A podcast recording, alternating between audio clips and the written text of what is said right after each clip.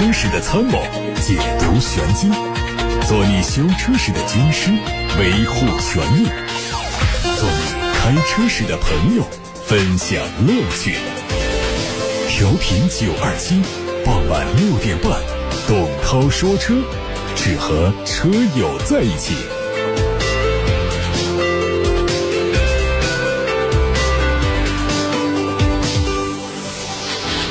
大家晚上好，欢迎听我说车，涛说车，在每天晚上六点半到七点半直播。二零二四年将会迎来全面的升级，主要以视频平台为主，所以提醒大家以后多多关注董涛说车的视频号、抖音号和小红书。来看今天的新闻，乘联会发布的二零二三年十二月及全年国内乘用车市场的运行数据显示，二三年十二月份国内乘用车的市场零售量达到了二百三十五万辆，同比增长百分之八点五，环比增长百分之十三。二零二三年全年累计零售了二千一百七十万辆，同比增长了百分之五点六。这当中，新能源车市场十二月份零售总量是九十五万辆，同比增长百分之四十七，累计零售量是七百七十四万辆，同比增长百分之三十六。十二月份乘用车主体厂商的总体表现都比较强劲，万辆以上销量的有三十七家，去年这时候少两家，只有三十五家。这当中呢，同比增速超超过百分之五十的有十三家，同比增速超过百分之十的有二十四家，负增长的也有八家。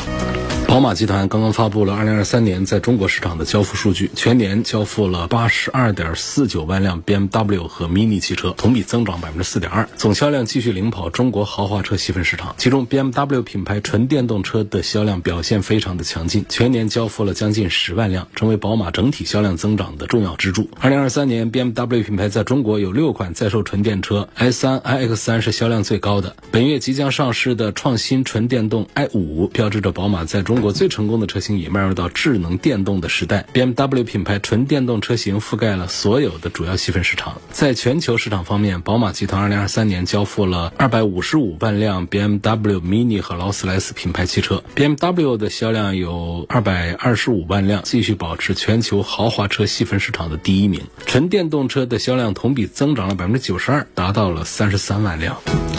梅赛德斯奔驰在2024 CES 电子消费展上发布了全新的 MB.OS 信息娱乐系统，并宣布首发车型会是奔驰 CLA 概念车的量产版，之后会逐步用在全新的基于 MMA 平台打造的各个车型上。新系统比奔驰现有的车机更快、更高效。全新的 MBUX 虚拟助手可以利用生成式人工智能和专有的大语言模型，提供更自然的语音反馈和对话。另外，全新的虚拟助理还会根据驾驶员的心态调整功能。如果监测到驾驶员感到沮丧，它的提示和反应将更短、更直接；如果驾驶员心情良好，虚拟助理的声音会更欢快、更健谈。上述反应也会体现在一些 UI 设计上。三 D 导航系统是加进了更强大的游戏引擎，来提供更清晰、更复杂的功能。周围的车辆、道路标志、建筑物，甚至是天气，都会在全新的三 D 导航系统中得到更清晰的展示。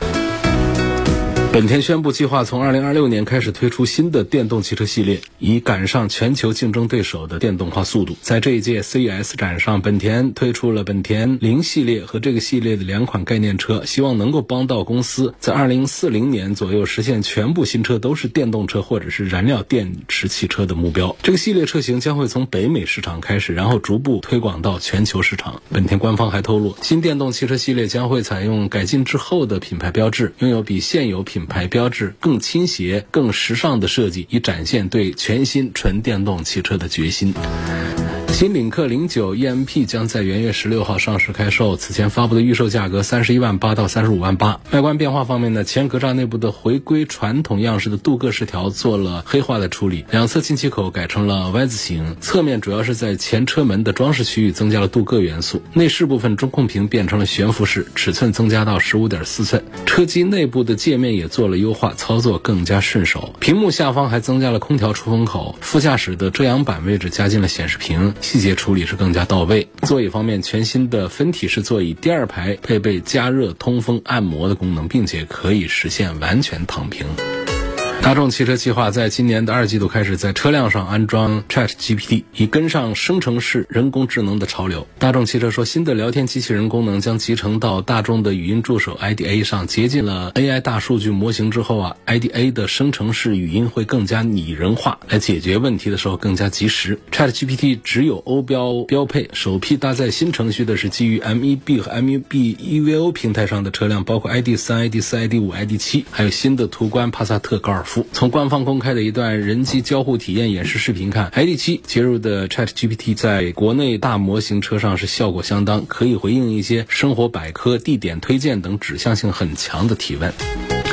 小鹏汽车官宣，二零二三年九月二十八号发起的小鹏 G 六百万公里智驾旅程活动，在 G 六车主踊跃互动参与之下，拿下了吉尼斯世界纪录，一个月内最多车主参与的智能驾驶推广活动。这是国内第一次在单一车型上通过真实车主智驾的形式共创成功的吉尼斯世界纪录。这项活动总共吸引了七千八百多位 G 六车主参与，总里程达到三千七百多万公里，智驾总里程有一千多万公里，相当于围绕地球。开了两百多圈大家刚才听到的是汽车资讯，欢迎大家继续收听，并且把自己的选车用车难题问题发到直播间一起探讨。发送的平台是董涛说车 Pro 这个微信公众号首页，还可以通过八六八六热线打通留言。提醒大家关注董涛说车同名的抖音号、视频号和小红书，都是搜索“董涛说车”四个字就可以了。二零二四年董涛说车的节目会转向视频战场，所以大家一定不要错过了关注小红书、视频号、抖音号里的董。涛说车。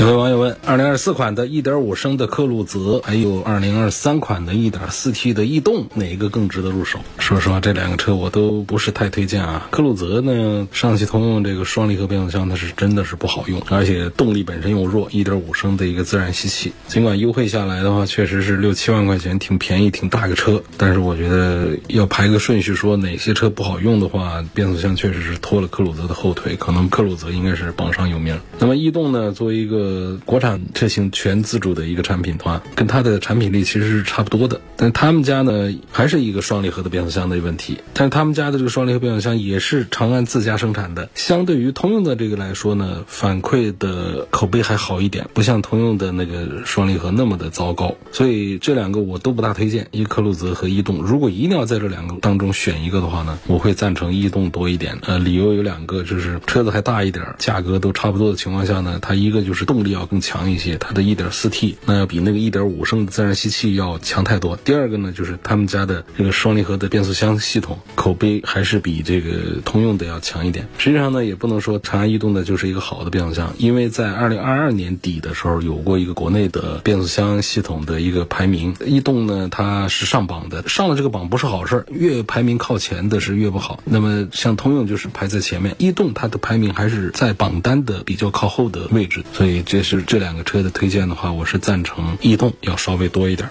还有位网友希望我聊一聊东风风神的马赫电混到底好不好？我们从一个车上可以看到，就是浩瀚 DHI 这个车，呃，这个车呢就是用东风风神的核心的混动技术，在市场上是站稳了脚跟的。在去年的二零二三年的二月份的时候呢，东风公司率先研发出了新一代的马赫混动专用发动机。这个发动机是百分之四十五点一八的热效率，这是行业里的最高水平。作为这个混动专用的汽油机呢，在中国汽车行业是第一款热效率认。认证突破百分之四十五的混动专用的汽油机，所以这样一来，它的马赫动力全新一代这个发动机，再配上电机，整个它有更高的可靠性、经济性、动力性以及更好的 NVH 这么几个点。呃，马赫电混 DHI 这个混动技术呢，在二零二三年还得了很多的奖，有一些有含金量的，比方说像中国新十佳发动机和混动系统大奖，这个是上榜的。而且在这个十佳发动机的这个榜单上，东风的这个马赫动力其实也是多次上榜，包括有一些可靠性的。验证在零下四十度的这个极寒，在黑龙江的黑河市对这个浩瀚这个车做极寒的测试，马赫电混的 DHI 混动系统表现出来这种可靠性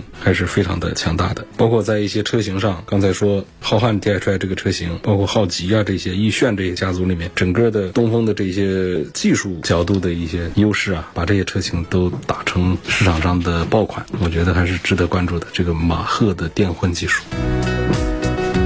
希望谈一谈即将上市的特斯拉的 Model Y。哎呦，这个 Model Y 即将上市，估计也就是到年中去了。第一个季度应该是上不了，比较多的说法呢，就是在第二个季度会上新的 Model Y。新的 Model Y 呢，前脸上包括内饰这些变化，应该跟那个 Model 3的变化是一样的，变得更加的秀气一点。现款的 Model Y 呢，还是比较萌宠的，跟这个上一代的 Model 3是一样的这种感觉。内饰方面呢，把木纹的换成那种科技布的，应该会更彰显它的科技力量。但但是呢，大家呼声比较高的就是物理按键。还有就是主驾驶这边的液晶屏，这还是不给。这一点我觉得实在是我是很难接受这一点，因为现在网络上已经开发出了应用于 Model 3、Model Y 的物理按键、外接键，可见这就是车主们的心声啊，车主们的需求。因为一台车上有很多的功能。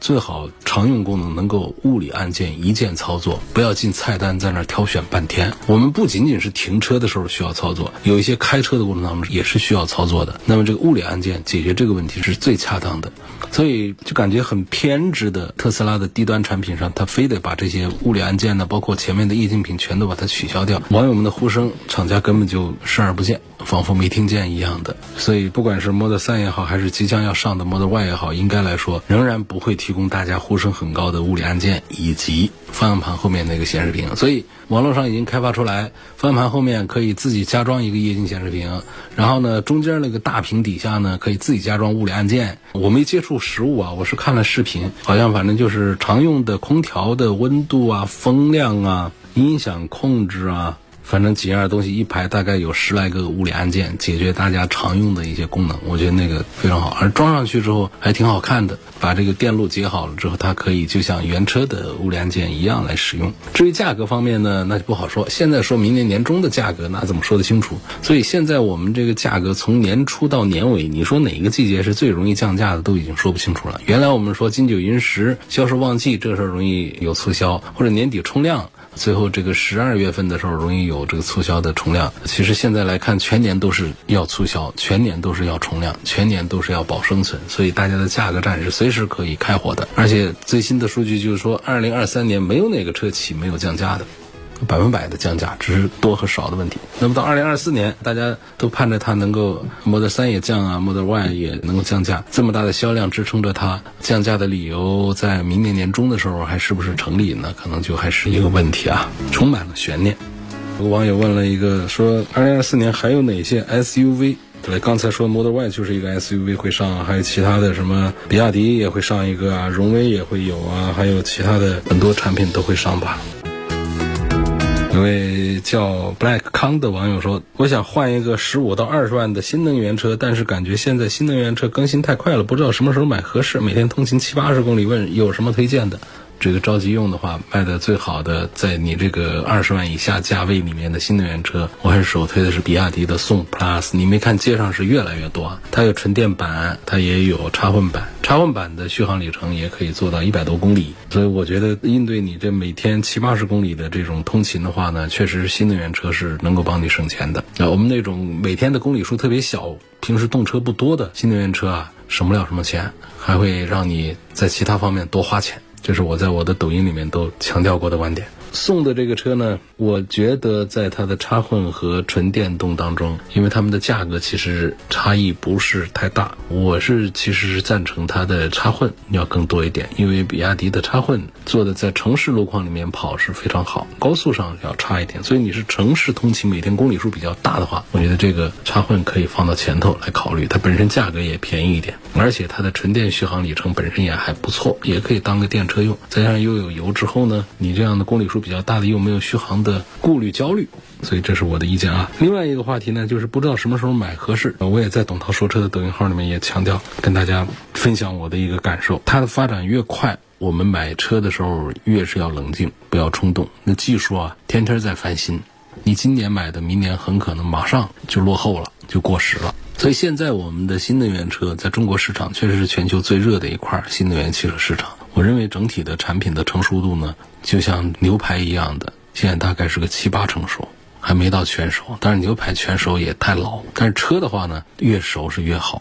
那么主流的车评人的意见还是觉得在明后年我们的车市上的这个新能源的一些技术啊，一些车型啊，更多的会来到九成熟的这样一个水平。所以明后年买的话呢，相对于这个明后年就只到二零二五年去了啊。现在说明年不是在说二四年，现在是二零二四年，就是现在。今年买的话呢，其实是不如明年二零二五年。所以我们手上还没换车的，其实可以再挪腾一下，因为让他们厂家这一波价格杀完，这一波技术卷完，卷到最后。受益的是我们的消费者，你会得到更低的价格、更高的配置、更成熟的电池、电控、电机，还有安全、还有智能方面的整个的一些技术。然后呢，这一波乱仗打下来的话呢，那种财务实力啊、技术实力啊、用户口碑不好的产品会败下阵来。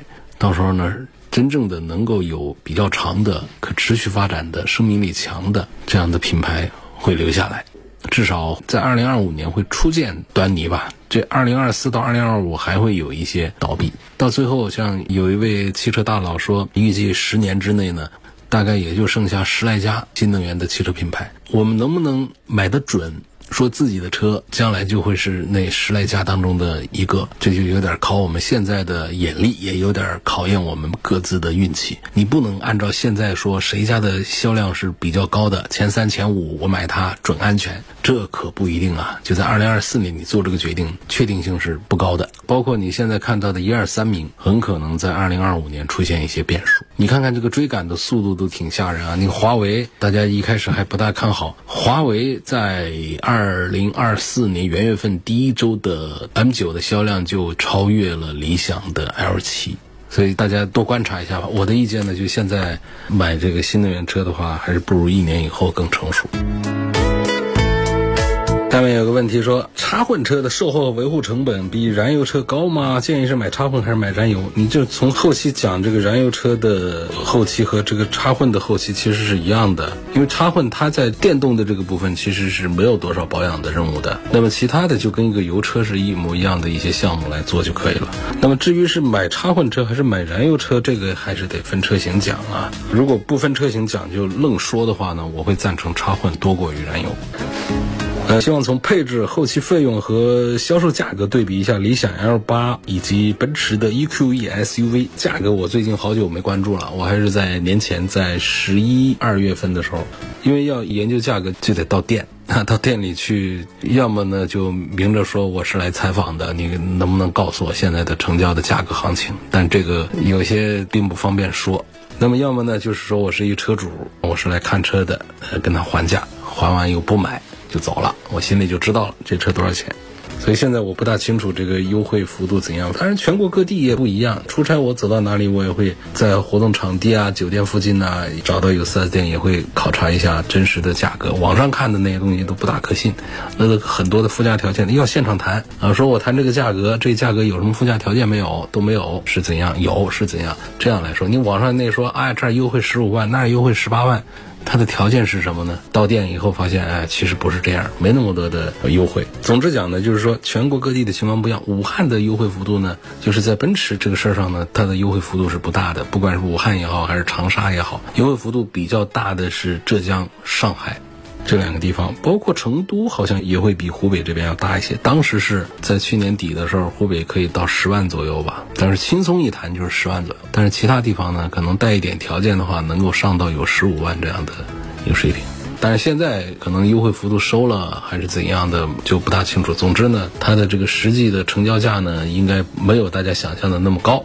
到低配的话呢，有可能就是一个看起来都是标的五十万呐，什么样的人，就是低配的可能就是三十万出头，应该就能够买得到。好，那么说到理想，理想的 L 八呢，据说现在因为这个华为的冲击啊比较狠，华为的这个新车啊来势汹汹，理想它不能在数字上掉队，也会有一个优惠幅度吧。具体不详，反正不超过五万块钱。至于是两万呢，还是三万，还是四万呢？全国各地看情况来，应该是有这样的数字的。那么这样优惠下来的话，就是理想 L 八应该就跟这个奔驰的 EQE 的终端的实际能拿到车的价格应该是接近的，应该相同水平。好在相同的水平下，你要是比配置，那就聊不下去了。这天儿啊，奔驰的 EQE 它不可能来跟理想的 L 八来比配置，尤其是你想比一下舒适性，那就不用说了，它后排是直立的九十度的座椅。我说的是奔驰的那个啊，EQE，那确实坐的不舒服。理想的 L 八座椅单元满分。狠不狠？不管是空间也好，填充也好，角度也好，啊，面料也好，舒服啊，这各方面可以给满分了，就很舒服。但不代表这车是满分啊，这车说实话，在真的喜欢开车的人面前，这理想上去自己啊，驾驶员就很没有存在感，就没有什么意思。但是奔驰的 EQE SUV 的那个底盘那是超级的有意思，超级的好。这么说吧，我对这个 EQE 的 SUV 的试驾呢，它六秒多钟的提速的，让我觉得这个车已经非常好了。但是有一些车号称五秒多钟提速的，我觉得比它还慢。整个底盘这个驾控给人的这个感受啊，这个车得心应手，开得非常的爽，非常舒服。所以作为一个喜欢开车的，我觉得可以试驾一下，但是一定要亲自坐一下这个车的后排的座椅，那靠背啊，实在是逆天的一种设计，九十度的直角靠背。你如果能够接受这一点的话，再加上十几万的优惠，三十万出头，你是个喜欢开车的人，你就不用去对比试驾一下理想的 L 七 L 八了，直接奔驰的 EQE SUV 拿下，一定不会后悔。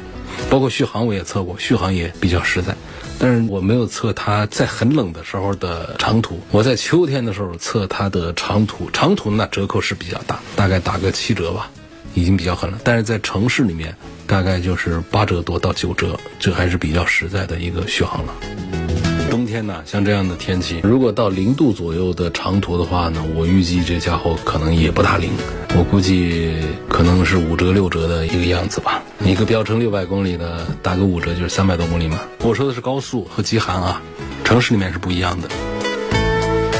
最后呢，把那个二零二四年可能会上市的一些 SUV 跟大家说一说。像我刚才提到比亚迪的一个叫海狮零七，呃，这车到底咋样？其实也不大清楚。然后荣威会出一个车，特斯拉的 Model Y 会出，Smart 会有全新的版本推出，我们也把它当做一个 SUV 来说了。嗯，然后还有坦克七百、海佛 T，还有奇瑞家的风云 T 六、T 九这种啊，领跑的 C 幺零，然后像智界 S 九，丰田会出一个，它的名字叫。世极世界的世极光的极，好，今天就到这儿吧。感谢大家收听和参与每天晚上六点半到七点半直播的董涛说车节目。董涛说车节目在二零二四年主要征战的是短视频平台，所以大家要关注董涛说车的抖音号、视频号和小红书。我们以后就可以有更多的在这三个平台上的交流，在抖音、视频号和小红书上找董涛说车的账号就可以了。我们明天晚上再会。